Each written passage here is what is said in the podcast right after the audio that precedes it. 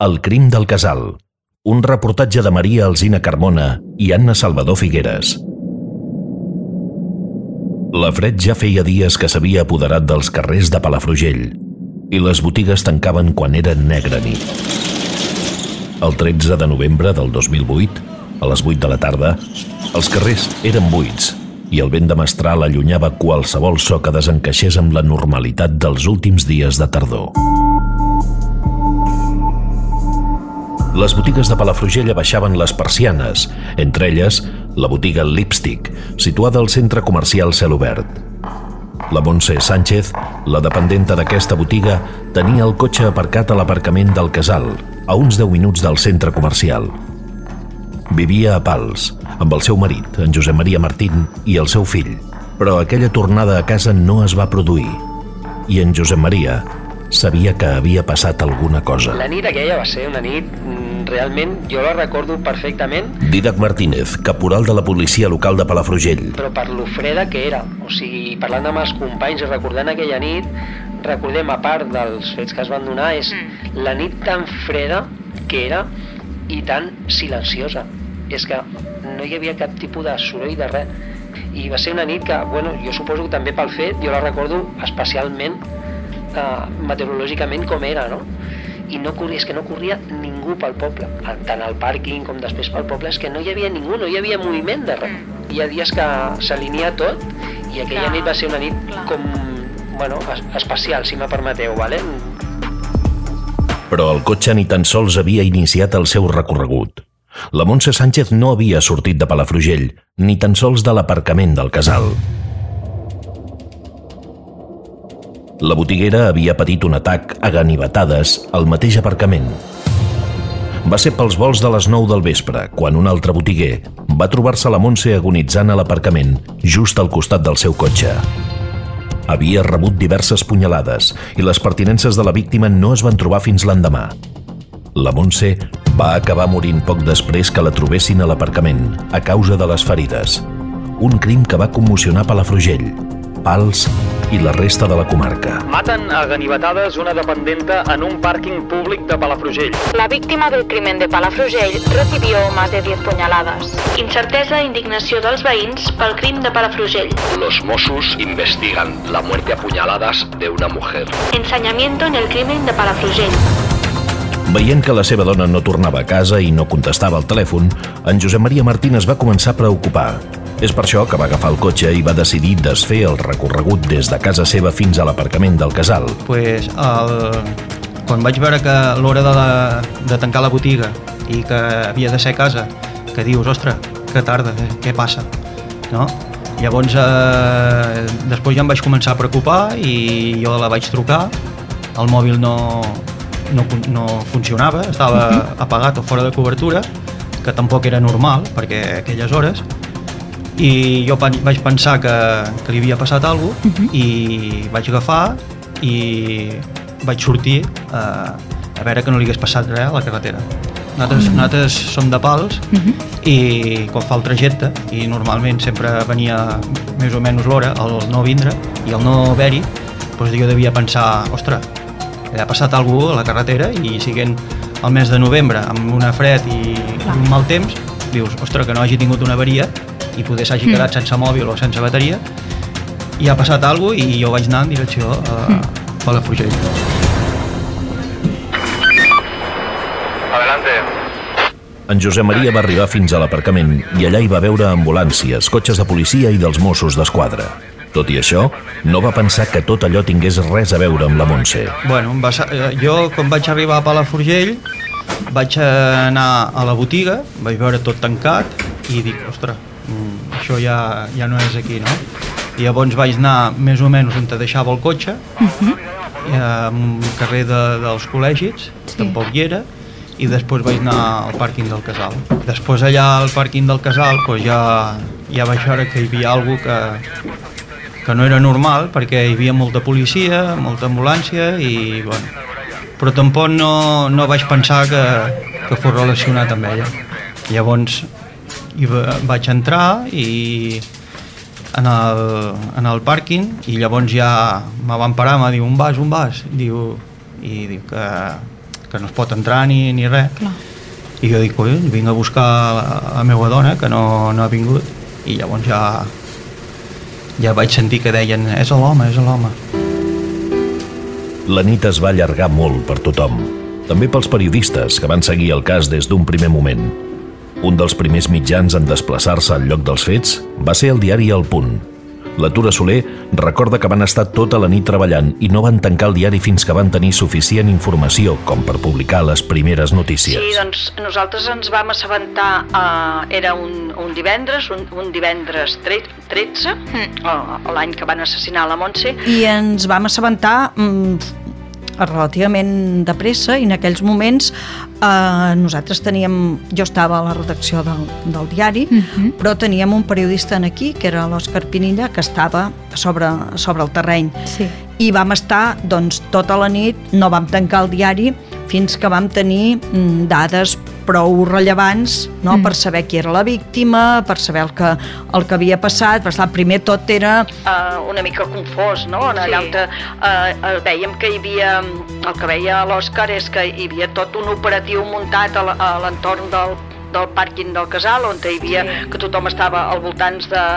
al, al voltants d'un cotxe, no? d'un Exacte. cotxe, i, Sí. eh, i tot això era una mica confós, no? fins que al final doncs, eh, vam saber bueno, que, que Mm. al principi ja es veia no? que, era, que allò era un cas eh, criminal important, que era, Sí. que era un homicidi i bueno, hi havia tot el, tot el desplegament, i llavors Les dades, diguéssim, més rellevants es van anar desgranant de mica en mica. De mica, en mica. Al principi tothom era sospitós, fins i tot el mateix Josep Maria, marit de la víctima. Els investigadors van assenyalar que el crim de la Montse podia tenir una motivació passional per la quantitat de punyalades que presentava el cos. Per això van sospitar del seu marit.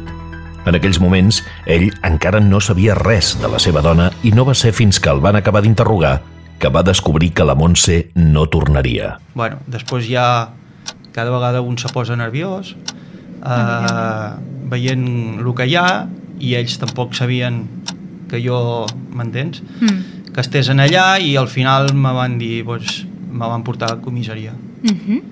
I allà me van interrogar i me van portar a una sala dels gratxos, perquè com les altres sales estaven interrogant altra gent, Mhm.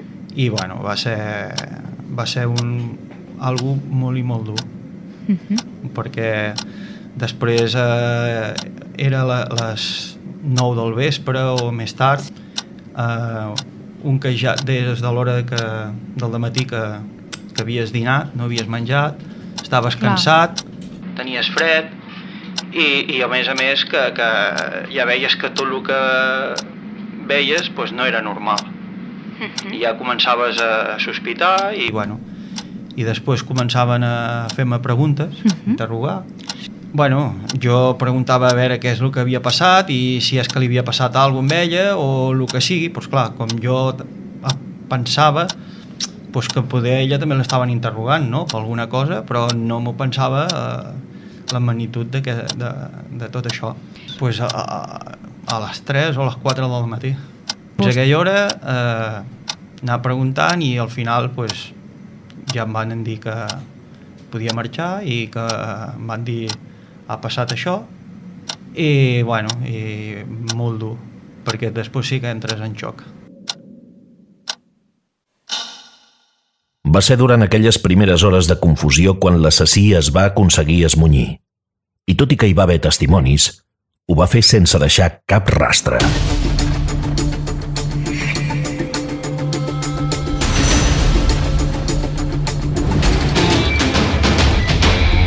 Després de descartar en Josep Maria com a sospitós, els Mossos d'Esquadra van seguir investigant.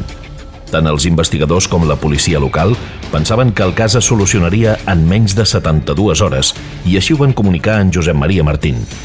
Tot i això, els dies van anar passant. Bueno, eh, tots estem acostumats a veure les, les pel·lícules i tot el seu què. Jo confio molt amb els professionals perquè a més els, a, els a conec alguns personalment i són molt bons professionals, eh, els investigadors de Mossos d'Esquadra com de qualsevol altre cos, però en aquest cas eh, ens toca a nosaltres que era Mossos d'Esquadra i realment no pensava que això s'allargués tant en el temps. Mm. Jo pensava que, bueno, evidentment hi hauria un temps de marge perquè la, ha d'haver Sí, per investigar i per, bueno, s'ha de parlar amb moltes persones, s'han d'investigar moltes coses i això no és d'avui per demà, no sé que hi hagi una persona mm. que de mutu propi digui, doncs mira, eh, es vegi pressionat de, pel, pel, com sigui, no? socialment o, mm. o emocionalment o sí, no ho sé, i digui, no, mira, he sigut jo, no? És difícil, és difícil perquè no, no deixem de parlar d'un crim, no sabem si premeditat, menys premeditat, però no deixa de ser un crim i evidentment eh, ha de tenir un temps, si no és la persona que diu he sigut jo, eh, costa de trobar, però tant i tant 14 anys després,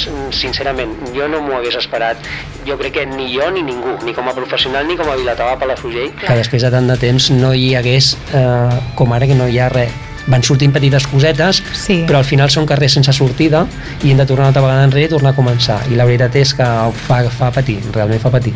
Bueno, després ja eh, me tenien informat, pues, me deien pues mira, estem seguint aquesta pista, estem fent això i semblava que, bueno, també se m'ha va dir que en qüestió de 72 hores uh mhm. -huh. que també ho tindríem bastant la cosa pues, que, que podria donar fruits però a mesura d'anar passar el temps la cosa s'anava complicant, complicant i no anava en lloc. Uh -huh. Tot el que trobaven semblava com si per màgia eh, anés a favor del delinqüent. Amb el temps i la investigació, els Mossos van anar trobant diverses proves. Una d'elles, que podia ajudar a resoldre el cas, van ser les càmeres que s'havien instal·lat temps abans al carrer Ample per poder atrapar a un vàndal que cremava cotxes. En aquestes imatges apareix un sospitós amb el rostre desenfocat, tal com detalla en Josep Maria. Hi havia unes càmeres pel poble, perquè uh -huh. hi havia un que anava cremant cotxes i es va posar per... Pues encara estaven i el presumpte que es pensen que podia ser es veuen unes imatges, una silueta i si aquella persona tira recta l'haurien vist superbé uh -huh. i mhm. gira una cantonada i te quedes volent dir, ostres, veus? Ara si aquesta persona tira a l'enganxa està ple. D'aquesta mm. manera, gira una cantonada, veus una silueta, però no, no, les, les càmeres no porten res. Mm -hmm. Per culpa de ningú. Els Mossos també van seguir la pista del telèfon mòbil de la Montse, tot i que no van obtenir els resultats esperats. Un noi jove s'havia trobat el telèfon en un parc proper i li havia tret la targeta SIM, així, els Mossos no van poder estirar gaire més aquesta línia d'investigació. Anys més tard, va aparèixer un ganivet que es creu que podia ser l'arma del crim. El va trobar una veïna que vivia a prop de l'aparcament del casal, al seu jardí. Però aquesta senyora, nonagenària, va decidir rentar aquest ganivet eliminant així qualsevol rastre d'ADN que pogués tenir. Però sí que s'ha trobat alguna, alguna pista que, malauradament, potser s'ha trobat molt tard, com, com és que eh, anys després es va trobar un ganivet. Mm. Es va trobar un ganivet que molt probablement ah, podria ser uh, l'arma del crim, perquè el ganivet es va trobar en un pati que hi ha darrere el mur sí. que dona en el safreig on, te, on hi havia uh, la bossa. I on es va trobar aquesta sang que se pressuposa que és de, que és de, de l'homicida, no? i aquest ganivet es va trobar molt tard es va, es va trobar sí. molt tard i la senyora que el, eh, que el va trobar el va trobar un ganivet, clar, era el pati de casa seva i el va posar al rentaplats clar, llavors amb, amb això mm, va pràcticament impossibilitar que, que els metges forenses o que la policia científica dels Mossos poguessin trobar si realment hi havia ADN per certificar que era l'arma del crim. Però aquestes proves no van ser l'únic fil que van estirar els investigadors. Segons el caporal Didac Martínez, hi ha persones que, amb l'afany de buscar protagonisme, decideixen implicar-se en crims com el de la Montse. L'únic acusat, i que encara no ha estat absolt dels càrrecs del crim de la Montse, és un jove de 22 anys, de nacionalitat marroquina i veí de Palafrugell. Bueno, al principi també s'ha d'anar molt de compte, vale? perquè al principi molta gent se vol sumar al, al carro, per dir-ho d'alguna manera, si m'ha permeten l'expressió d'aquest protagonisme, no? de mm. jo sé, jo he vist, fins i tot va haver-hi una persona no? que va exercir aquest... Eh... Aquesta posició no, de, de protagonista que, bueno, afortunadament per ell, de moment ho posarem entre cometes, sí. vale? però sí que bueno, explicava moltes coses, que havia trobat la bossa, va parlar dels safreig... I sí que és veritat que hi havia moltes proves que potser l'incriminarien, però al final, eh, després d'investigar-ho tot i de comprovar totes les, les proves, doncs es, es va demostrar doncs, que aquesta persona, primer, que mentalment, psicològicament no estava, no estava bé, era més una invenció que pas altra cosa i sobretot ganes de, de protagonisme i sí que és veritat que quan passen aquests casos sempre hi ha gent, encara que sembli, sembli dur i és dur de dir-ho doncs que se suma a, al carro del protagonisme de jo he vist, jo vull saber sí, perquè a mi m'ho havien explicat i jo tinc molt clar que aleshores amb això s'ha d'anar molt de compte perquè els investigadors se troben amb moltíssima informació Clar. i han de saber discriminar sense deixar d'investigar res, perquè mai no saps, algú igual pots pensar, no, aquest és afany de protagonisme, i després és veritat, o sigui, s'ha de mirar absolutament tot, però s'ha de tenir molta cura per sobretot les primeres, els primers moments, les primeres mm. setmanes, potser. Tots veiem molt la tele i, i les pel·lícules i casos que passen a, a d'altres llocs, no? I de seguida mm. doncs ja anem que si, que si el marit o que si la persona era no sé què o que si tenia un familiar de no sé quantos i en tot això s'ha d'anar amb, amb molt de compte. Ens hem de senyir molt, i això és el que fan els investigadors, senyir-se realment el que ha passat, investiguem tot, vale? però hem de ser curosos i seriosos perquè podem fer molt de mal a gent que no, que no té cap culpa. La prova més important, però, va arribar més tard, quan es va trobar la bossa de mà de la Montse al safreig del carrer Ample, a pocs metres del lloc dels fets. Allà on hi van trobar la bossa de mà de la Montse tacada de sang, hi havia restes genètiques que no pertanyien a la víctima. Els investigadors van comprovar que aquest ADN no fos d'algun dels amics o familiars de la víctima o d'homes que visquessin a Palafrugell. També es va fer una prova d'ADN a detinguts masculins implicats en delictes violents sense cap coincidència. Es busca aquest ADN fent les proves i a nivell eh, a tota Europa uh -huh. i, i, i mundial pues, a que dongui la casualitat que aquest ADN aixequi l'alarma. Coincideixi amb algun i llavors puguin fer el que, el que els hi falta acabar de resoldre. Uh mhm. -huh. Però clar, és esperar a que se trobi això. Que es pot trobar? Sí. Que no es pot trobar? Doncs pues mira, estem seguint la dinàmica clar. aquesta i de moment mm. toca esperar. A nivell familiar, a nivell d'amistat i a nivell de qui jo criés que pogués ser que pogués fer això, però bueno és algo molt gros perquè que te diguin ostres, qui sospites o qui pot haver sigut és impensable uh mhm. -huh. i més de l'entorn amistat o familiar i allò pues, costa molt tot i que encara no ha donat resultats aquesta és la prova clau per tirar endavant el cas tot i la quantitat de proves que s'han trobat els testimonis i les línies d'investigació que han seguit els Mossos d'Esquadra aquest és un cas que, 14 anys després, encara segueix sense resposta. Malgrat això, el caporal Didac Martínez explica que els Mossos d'Esquadra, tot i que amb menys intensitat, encara segueixen investigant. Però si en certa manera els tranquil·litza vale? vull aprofitar aquest moment per dir-ho, que sàpiguen que hi ha gent que està treballant, que sàpiguen que hi ha gent que el més petit detall que arribi sobre el cas de la Montse Sánchez... Es treballa i es treballa fins a arribar a un carrer sense sortides, com, com ha passat fins ara, que s'han donat Clar. aquests casos, però i si no? I si algun dia continuem i tenim un carrer força llarg i al final arribem a algun lloc i es treballa mm. per això, segur.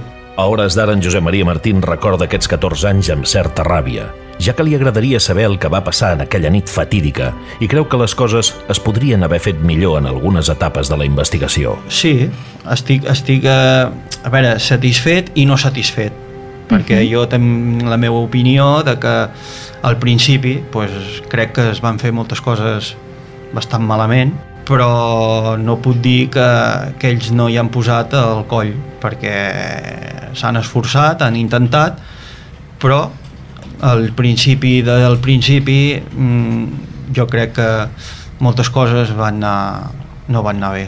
Esperança se té, però a medida de passar els anys i tot, pues, a veure... Molesta molt i fa molta ràbia que, que estiguem així i que no puguem tancar el cas. Mm. Almenys saber què és el que va passar i què va ser. El caporal Didac Martínez reconeix que aquest cas és una espina que té clavada i que li agradaria que s'acabés resolent. També ho és per la periodista Tura Soler, que segueix publicant articles sobre aquest crim amb l'esperança de desencadenar alguna reacció o nova pista.